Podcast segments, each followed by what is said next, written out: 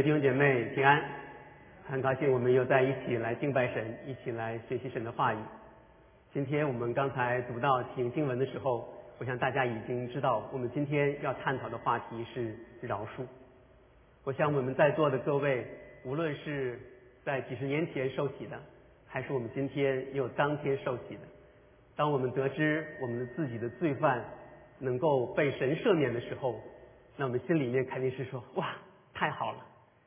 但是当我们看到圣经上的教导，说我们也需要饶恕人的时候，我们心里面可能会想：凭什么他伤我这么深，他都连道歉都没有道，我就饶去饶恕他吗？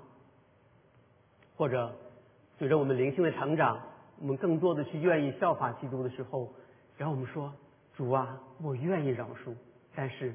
我做不到。我想这是很多人我们所面临的一种情况。我们会知道主的命令是什么，但是我们会常常陷在我们无法饶恕，或者说我们不愿意饶恕的这个情况当中。今天大家也可以闭上眼睛，把手放在自己的心上哈，来检视一下我们的内心当中，我们的内心当中是否还在关押着一些人。或许我们曾经把一段美好的感情交付给对方，但是对方伤了我们遍体鳞伤，让我们都失去了对情感、爱情的信任，甚至都不敢再次进入到一段感情当中，远离了婚姻。或许我们听到那些婚姻的婚礼上那些美好的誓言，但是发现结婚之后，哇，完全不是那么回事儿。发现自己所看重的男人居然是那么的不负责任，甚至做出了背叛自己的事情。这种情况之下，我们能够去饶恕他吗？或者有些时候，我们也会一腔热情的去维护我们所珍视的友情、爱情、亲情，我们付上我们的时间、爱心、精力，但是却发现居然对方都毫不感恩，就好像我们的好就像糖一样。进口就化了，但是我哪怕我们做的一点都不好，也像伤疤一样，却永远的留在那里。甚至还有的人会恩将仇报，在背后捅你一刀子。你能饶恕这样的人吗？还有在有些事情当中，你觉得那是你的责任，但是多年之后，却发现哇，真相大白哈！原来你只不过是一场。利益的斗争当中，你被牺牲掉的那个棋子，其实就好像我们在看的《狮子王》那小辛巴一样，他曾经一直以为是自己要为父亲的死而而负责，但是后来发现，其实那是他的叔叔，本来应该爱他的叔叔一口是一手导演的悲剧哈。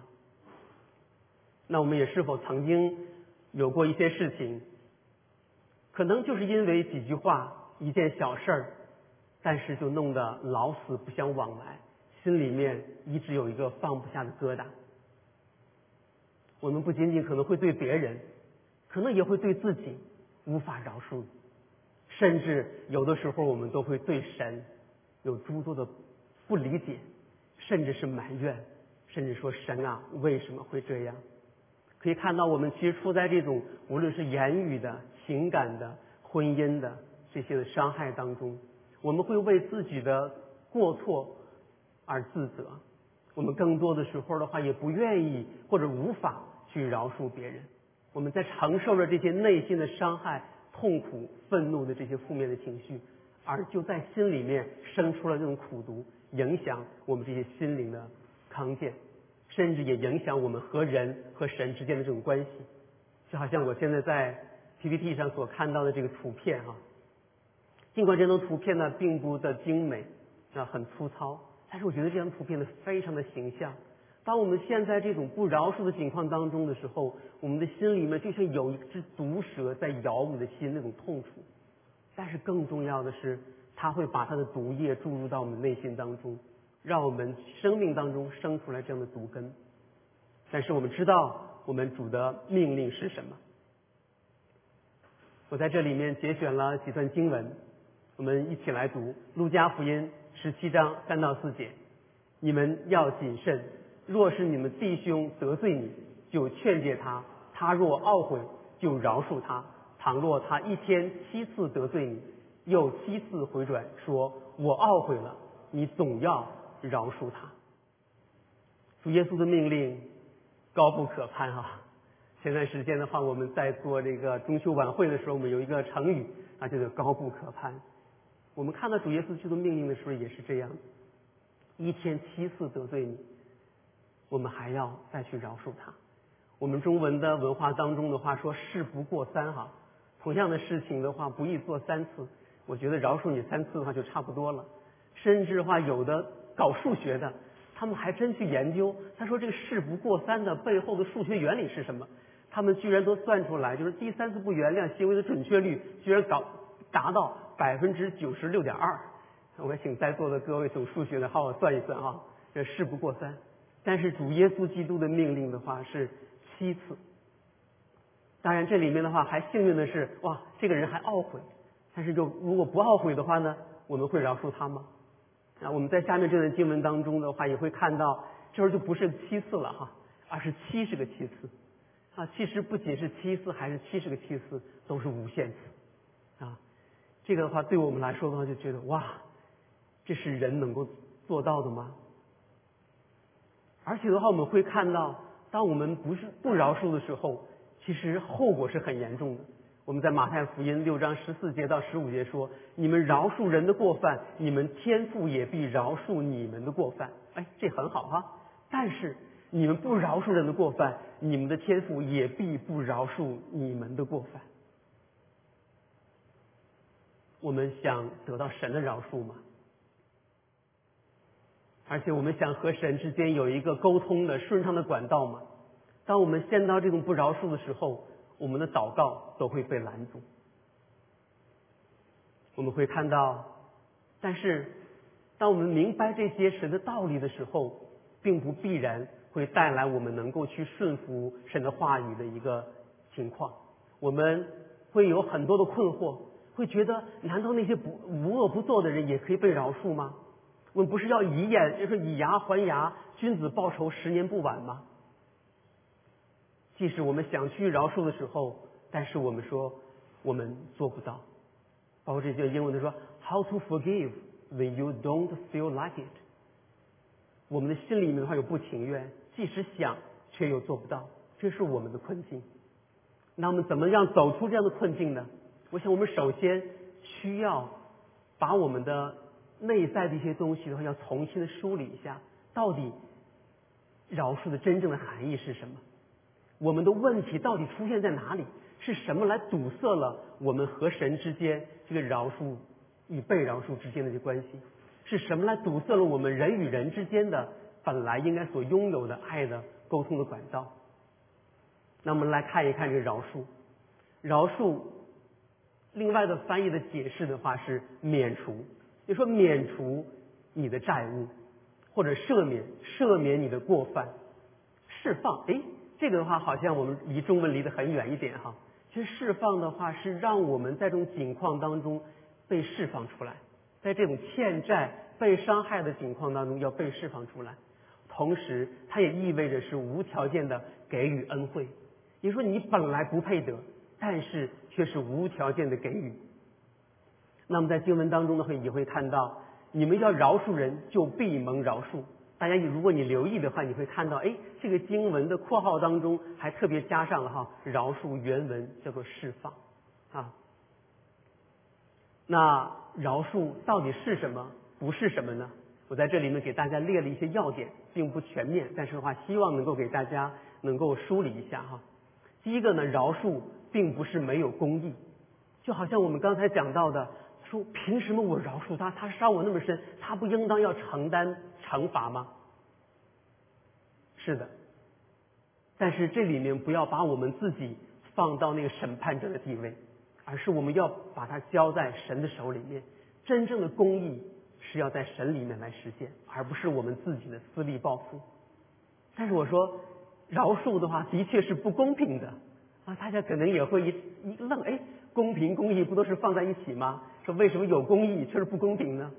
其实的确是这样的，我们都是罪人，我们亏缺了神的荣耀，罪的公价乃是死。但是神并没有照着我们的过犯来待我们，而是耶稣基督在十字架上的牺牲，凡信靠他的人都必因他的名得救。那你说我们这些罪人就得到了这样的救恩，公平吗？的确不公平。啊，所以说那个看似好像不应该得到被饶恕的人，其实他也值得神的爱。尽管是不公平的，但是神有最终的公义在那里面。也恰恰是这种不公平，却体现出来神从神而来的那种牺牲的爱。所以说饶恕不是没有公义，但的确是不公平的。爱往往会意味着要承受受伤的代价。另外一个我们需要知道的是，饶恕不是否认伤害，更不是忘记。大家，如果你要是在网上去查一些关于饶恕的资料的话，会出现一些图片，它上面会说 “forget”。or forgive, pick one。他好像是在说，你要么饶恕，要么忘记，你选一个吧。其实不是的哈。其实哪怕的话，我们会饶恕的话，但是我们仍然会记得。就像刚才所讲的，那个伤害的往往的话是非常的真实而深刻的，是刻骨铭心的。甚至经过了多年的话，我们都已经忘记了到底是因为具体的什么事儿，甚至我已经忘记了他的名字，但是我们忘不掉那个刻骨铭心的伤痛。我们要在神面前要得到这个医治的时候，不是去否认，啊，去变成一个好像把这些都抹平了一样之后才能够去饶恕呀？不是的，我们可以有那个伤害的记忆，但是的话，我们在神面前，我们是可以得到充分的医治的。还有一个，饶恕并不意味着和好啊，这一点的话。可能有的时候也会感到很震惊哈。他说：“我们不是要饶恕、恢复我们的关系吗？”其实很多情况下的话，的确是这样哈。那我们在盟约的关系当中啊，夫妻关系，或者说我们在血缘的关系当中，我们常常这个关系的话是没有办法去打破的。这个饶恕的话，往往会意味着和好，但是其实也有很多的情况，比如说像家暴。比如像强奸，你可以去饶恕他，并不见得你需要和强奸犯的话去成为他的妻子啊。所以说很多情况下的话，我们是要和好，但是饶恕并不一定会意味着和好，也更不见得是纵容伤害。我们可以去饶恕他，但是我们仍然可以和那些伤害我们的人保持界限，特别是像刚才谈到的这些性的侵害、身体的侵害，那关系到我们的安全。甚至我们在经文当中的话，在真言书也会看到，好生气的人不可与他结交，暴怒的人不可与他来往。这其实也是神对我们的保护，也是要我们要学会的界限。第四点呢，就是饶恕不是凭感觉，就像刚才那本书的题题目上讲的哈，Don't feel like it。那当然了，饶恕的话不是一个好的，就我如果去主动的去饶恕别人，那真的不是一个。合乎我自己感觉的事情，而饶恕的话是需要借着我们的意志力去能够产生，是一个选择，是一个在主耶稣基督里面是顺服他的心意而做出的一个选择。感觉真的不好，但是我们会看到的话，其实很多时候越是合乎神心意的事情，往往是和我们的感觉相违背的。就好像大家都希望把钱装到自己的口袋里，而不愿意把它拿出来。我们都可能更多的说世俗的价值观，至少会愿意更多的去得着，而不是给予。但是神给我们的教导是施比受有福。其实我们在属灵上的很多的内容的话，都是和这个世俗价值观相违背的，也是和我们的感觉相违背的。而且这种情况的话，它不是自然而然发生的，是需要我们和神去建立那个关系之后，我们有一颗寻求的心，有一颗渴求的心。我们和神连接之后，用圣灵亲自来去感动我们，我们才能够带来这种我们自己做不到的这种果效。那我们刚才讲的这几点的话，是饶恕不是什么？那饶恕是什么呢？饶恕是免除对伤害者的记恨，不再寻求报复。因为当我们去爱别人的时候，当我们去饶恕别人的时候，其实。我们是要情愿吃亏，我们要放弃自己的某些权利，我们甚至的话不是以恶报恶哈，而是要以善报恶。我们要爱你的仇，我们要爱我们的仇敌，甚至当对方遭受惩罚或者报应的时候，我们都不要幸灾乐祸。有的时候我们都觉得哇，老天有眼，终于遭报复了啊！啊，是不是有这种特别痛快的感觉啊？但是真言书四十嗯二十四章十七节说：“你们仇敌跌倒，你不要欢喜；他倾倒，你心不要快乐。”啊就是我们的饶恕的话，是免除对这个伤害者的记恨，我们不再去寻求这种私利的报复，而是把它完全的交托给神。这是针对于对对方。那对于我们自己呢？其实饶恕是神给我们的医治和释放，让我们不再念念不忘，活在那个过去和痛苦当中哈。其实我们说不饶恕，就像什么呢？就好像自己喝下毒药，却盼着别人死啊。其实这个怨恨的毒药的话，它不会毒死对方的哈，只会毒害我们的啊，阻塞了我们和神之间、和人之间的这些美好的关系。而且那个饶、那个不饶恕的话，会在我们生出这种毒根，然后给我们带来很多这种生命的境况，不仅仅是灵性，甚至连我们的身体的。大家你说，大家平时的话，我们也会经常讲面由心生。当我们身边的话，如果有一个满心苦毒的人的时候，我们好像离他一定距离的时候，都能够感受到那种苦毒所散发出来的那种恶气，他那满脸的愁苦，他所发出来的都是那种抱怨，没有感恩，说好像全天底下所有的这些不好的事情都发生在他身上一样，全天底下都欠了他的债一样。但是这个时候的饶恕，其实是神给我们的礼物。饶恕不仅仅是我们给对方的礼物，而且是神给我们的礼物，让我们在这种境况当中能够得到医治和释放，而不是活在那种黑暗当中。饶恕是无条件的，不以对方的表现为条件。这一点话，大家可能也会有点质疑。他说：“哎，刚才我们所读到的经文，不是上面提到了他若懊悔吗？难道神要求我们的饶恕的话，不是要以悔改为条件吗？”这的确，如果我们去看网上一些资料的时候的话，可能大家会看到不同的说法。有些人的话，他会说饶恕是要以认罪为条件的，就好像说我们要在神面前被饶恕，请注意我的用词哈，我们首先要认罪悔改，对不对呢？对。但是还有些人呢，他解释说，呃，饶恕的话呢，哦，你们讲那个无条件的饶恕是心理学的概念，我们要把它区分开哈。圣经的概念和心理学上的概念的话是不同的。呃，他们他们可能有种说法的话是说，心理学的话是希望你能够得到医治和释放，所以说不管对方悔不悔改，那你就去饶恕他就好了。然后这是心理疗法。大家觉得呢？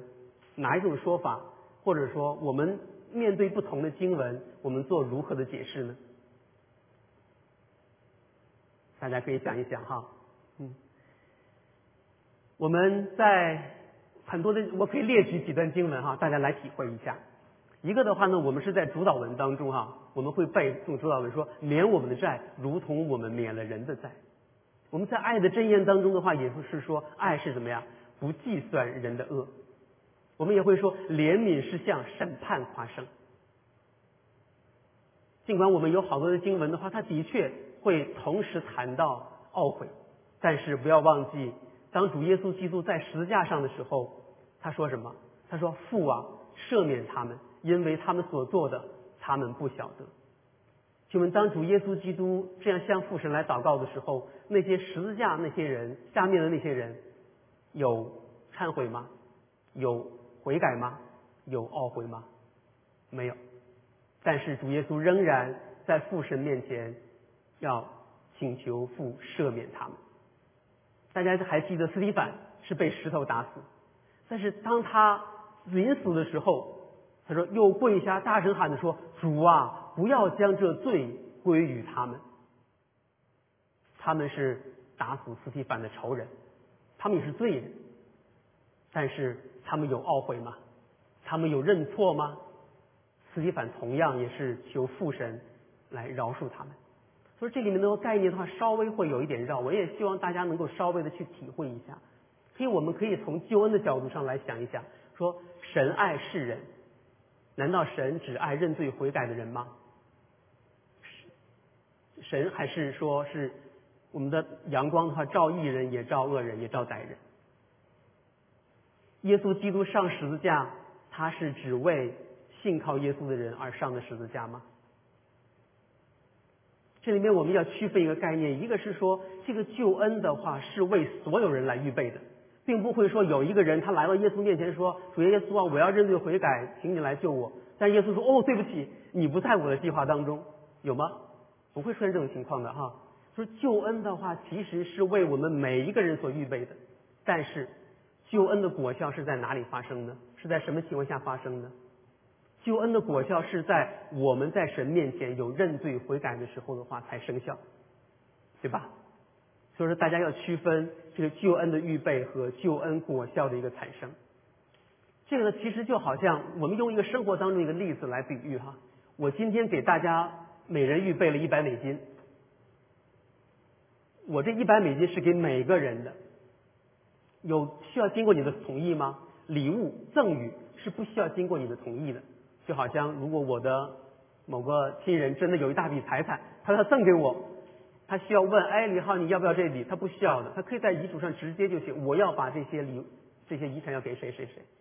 赠与的话，礼物是不需要经过对方同意的，但是这份礼物能不能放到你的手里？你会不会享受到这份礼物给你带来的这个价值？你需要怎么样？你需要接受。我想用这个生活当中的例子来，会看到，无论是我们的救恩还是饶恕，当我们饶恕的时候是无条件的，你不需要和对方去商量，你不需要去让对方首先来去认罪悔改，你可以主，我们可以主动饶恕他。但是，他如果想要经历到被饶恕的自由和释放，这种罪的被赦免，这些是需要他在神面前，在你面前有认罪悔改。我希望大家的话能够把这两个环节的话能够理清楚哈，也就是说我们的爱是可以是无条件的，但是想要享受到这份爱是需要接受的啊。好，那第四点呢，就是饶恕的力量是来自于神的怜悯、恩典和来自于神的饶恕。这一点的话，我们会看到，我们刚才就像我们提到的，当我们如果只是知道一个命令的时候。其实我们很难去根据一个命令的话说，哎呀，我就心不甘情不愿的去做一件事情哈，那么做出来的话也是没有效果的啊，在神面前的话是不算数的，就好像我们刚才说奉献，你要捐的甘心乐意，对吧？饶恕的话其实也是一样的，我们要从心里面的话是由心而发出来的，在神面前，在人面前才是算数的。但是我们怎样才能够有这个从这个饶恕的力量呢？其实是需要我们自己首先去经历神的怜悯、恩典和饶恕。就一个被爱的人，他往往是一个更会爱别人的人。反过来讲也是一样的，一个被伤害的人，往往也会成为一个更易、更容易伤害别人的人。好，过一点，过一会儿的话，我们这一点的话还会有一些详细的论述哈。好，那我们刚才讲到了饶恕是什么，饶恕不是什么啊？那我们再来看一下，我们为什么会不愿意饶恕，或者说我们没有能力去饶恕？这一点的话，其实就是说，我们的记仇其实是人的本性，我们的天性如此。但饶恕呢，是来自于属神的品格，这不是我们天生就这样的，是需要我们在属灵的成长过程当中不断去操练的。还有呢，我们不饶恕那颗心的话，其实是也是根植于。我们本身有对公益的诉求，大家想一想啊，其实我们心里面的话都有个公益的一个天平在那里面啊，但是的话呢，我们会错误的把自己放到了那个审判者的那个角色。我们不饶恕的话，往往就是把不饶恕当做惩罚和报复，就觉得哇，我有 power 啊，然后我有能，说我有这个威力，然后我跟你一辈子，我不理你啊，他会感觉自己好像有这个控制力哈，这是。我们通通常人来说的话，是基于一个正确的一个诉求，但是却用了错误的方式去实现。其实我们在罗马书十二章十九节说：“亲爱的弟兄，不要自己伸冤，宁可让步，听凭主怒，因为经常记着说，主主说深冤在我，我必报应。其实我们真正的这个公义的诉求是要来到神里面，所以我们的不成，我们的不饶恕的话，不是给对方的惩罚，反而是给我们自己的惩罚。所以我们应当把这个审判的权柄能够交托给神，把自由和释放留给我们自己啊。这个话有的时候听起来是不是好像有点像自私？但是我想这是神圣的自私哈，这是为神所喜悦的哈。好，第三点呢，就是我们经常会提到的话，就我想做，但是做不到。我想这方面的话，其实有一个很重要的原因，就是我们缺乏经历从人而来的恩典和饶恕，或者说我们缺乏从神而来的恩典和饶恕。昨天我在送成业去打球的路上，然后我们本来是想把一件礼物要送给一个朋友，但是陈业说我也很喜欢，我想自己留下。然后我当时我就跟他讲，我说这件礼物是怎么来的？是我们白白得来的，是别人送给我们的礼物。然后我还跟他讲，我说我们家里的这个那个都是哪里来的？都是恩典来的。说。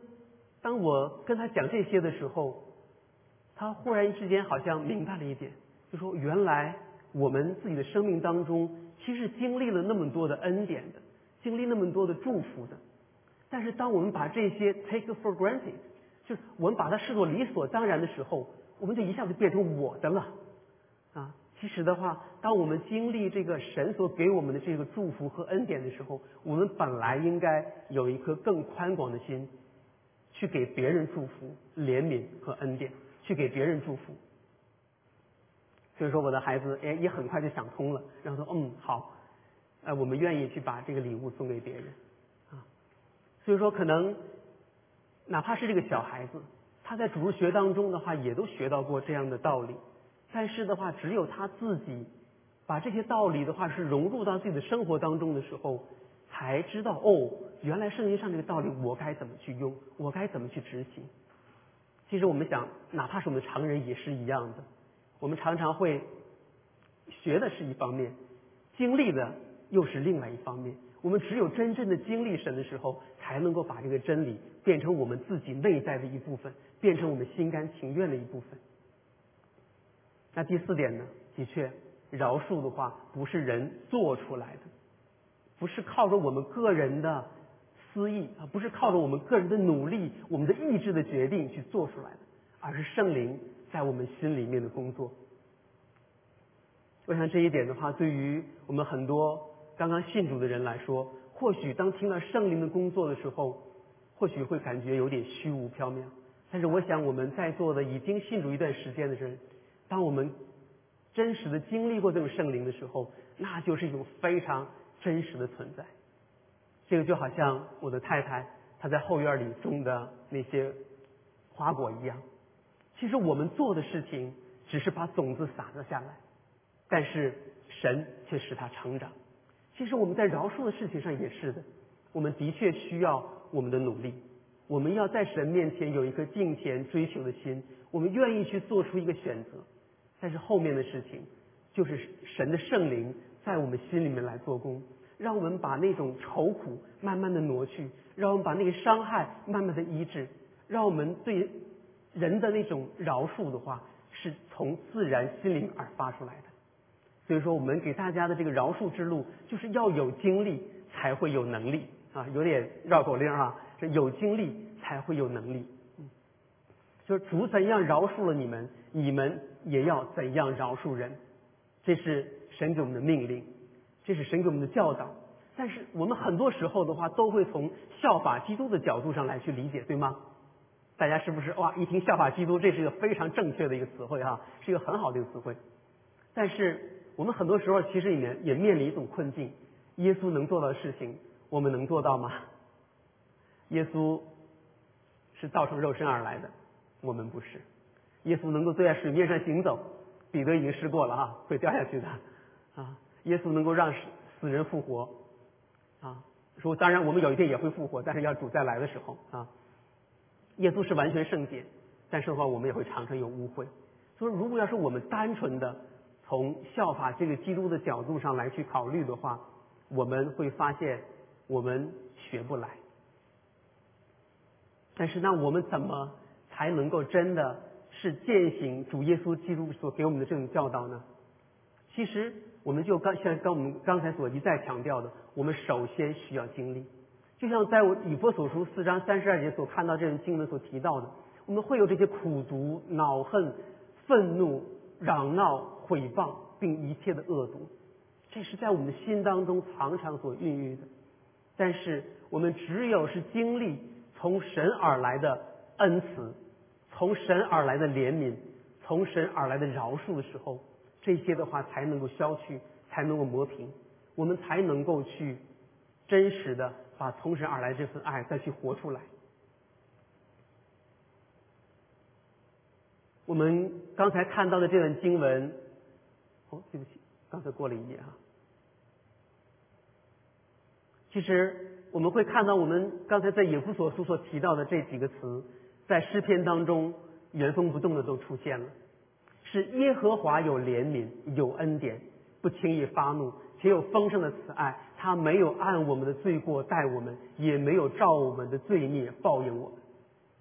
怜悯恩典，在一佛所书同样出现怜悯恩典。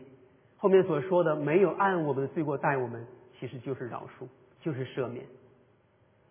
我们只有从神而来的，才能够传递出去，有才能给别人。这是我特别想要强调的一点。那另外一点的话呢，就是。这个逻辑的话，其实是我们要爱人，首先是因为神先爱了我们。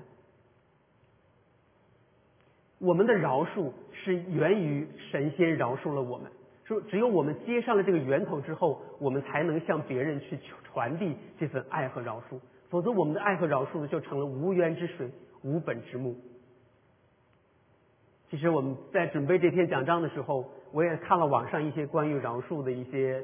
啊，视频或者一些信息，但是我特别的被 Good TV 他们有一个两位牧师哈，他在那里讲这个饶恕的话题，但是他就讲到，其实当我们想要经历这个饶恕的时候，我们常常的话都会觉得是我要去饶恕别人，而常常忽略我们自己也是那个需要被饶恕的人。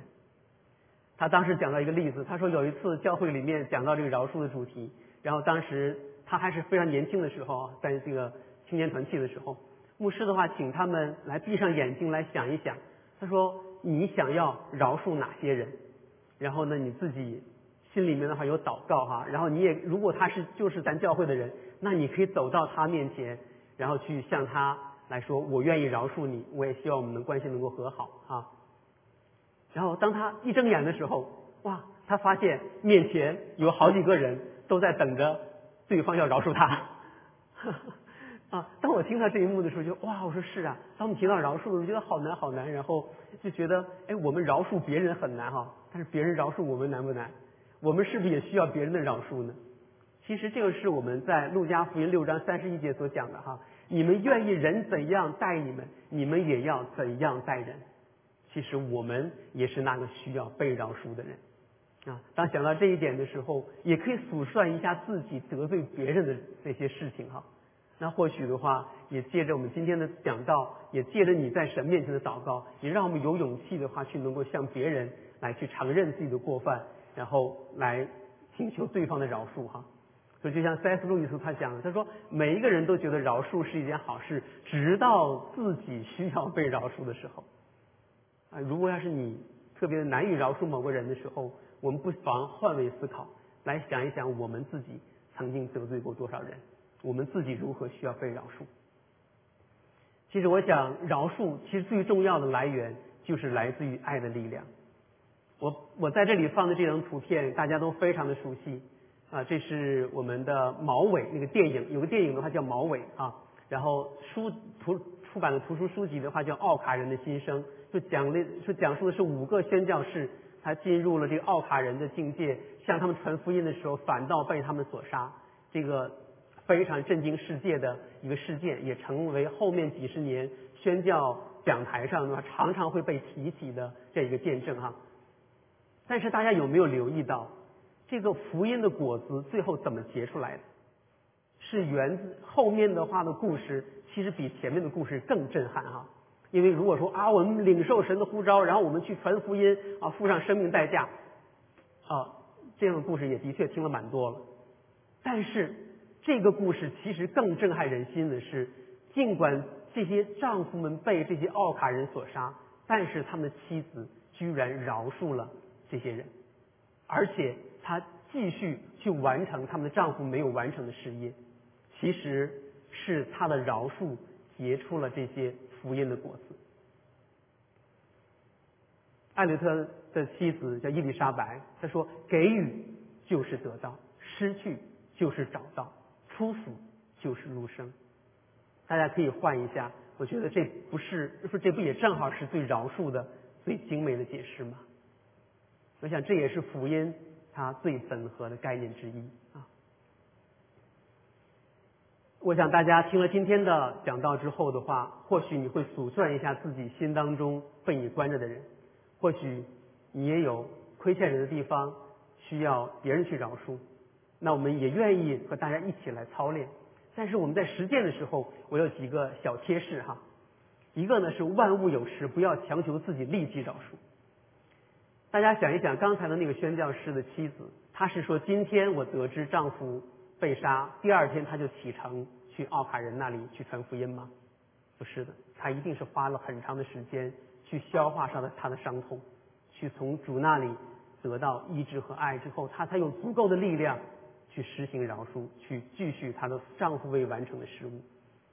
孩子倒在地上，我们可能马上就说：“孩子别哭，别哭，他还疼着呢，他肯定会哭。”啊，所以说我们很多时候的话，也不要强求自己哈，而是要给自己一段时间的话，去有一个伤痛的恢复期，有一个医治的一个恢复期。因为万物有时哈，我们的经文当中的话也是提到的话，就是喜爱有时，恨恶有时啊。可能大家没有太留意哦，原来神也给我们时间窗口，让我们去消化这些情绪哈。而且呢，也呃，在菲利比书也提到的话，就是我们到了什么地步，就照着我们地步行啊，这也是神给我们的一个怜悯了啊。好，第二点的话呢，其实我们就需要承认伤害，然后在主里面得到医治。可能我们这个伤害的话，不是靠我们去记恨它而实现的，而是需要在主主里面得到医治和释放，我们才能够用从神而来的爱再去爱别人啊。那第三点的话呢，其实就是要选择饶恕。当我们预备差不多了，然后我们需要做出一个选择，那时候，is time that's the timing。我们到时候，我们不要总在纠缠到这个过去了。今天我们就要把它交在神的面前，不是，而不是要跟着这个感觉走啊。好，那第四点的话呢，就是要区别对待。有的情况下我们是能够和好的，有的情况下的话，可能的确就 let it go，就让他去吧啊。甚至有些情况的话，我们是需要要负是要设立界限的。这些其实都是我们在啊操练的饶恕的时候，我们需要特别注意的。我希望借着今天的信息，能够带给大家一些启发。说或许我们每个人心里面都有些重担，或许也有些拦阻，但是我们就求今天圣灵就在我们心里面来做工。或许今天就是那个 timing。就是需要我们去做出一个决定，去释放和饶恕人的一个 timing。我们在此呢，我们也把我们的手放在我们的心上。你可以闭上你的眼睛，来思想神借着今天的信息要对你讲的话。也让我们在神的面前，我们祈求神的饶恕。我们也愿意把从神而来的这份饶恕，能够带给我们身边的人或是远方的人。让我们一起来祷告。天发吧，感谢你，你在十字架上所成就的救恩，就是你饶恕的体体现。我们不仅在你面前有得罪有过犯，我们更是在很多人的面前有得罪有过犯。我们就求你的圣灵来亲自来运行在我们当中，就求你。把你从你属天而来这种医治和恩典浇灌在我们的心当中，来挪去我们心当中那些已经积压太久太久的苦毒。求主来亲自来释放，来医治。我要释放我心当中那个被关的人。我也求今天圣灵，你也在对方心里面来做工。或许你这样的灵也在他里面有感动的工作，也让他有这样一颗愿意去释放和医治的灵。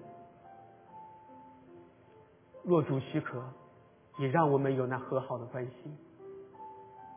就求你来亲自来在我们生命当中来施行你的工作，因为你要叫我们体尝这和好的之分，源自于那饶恕的力量。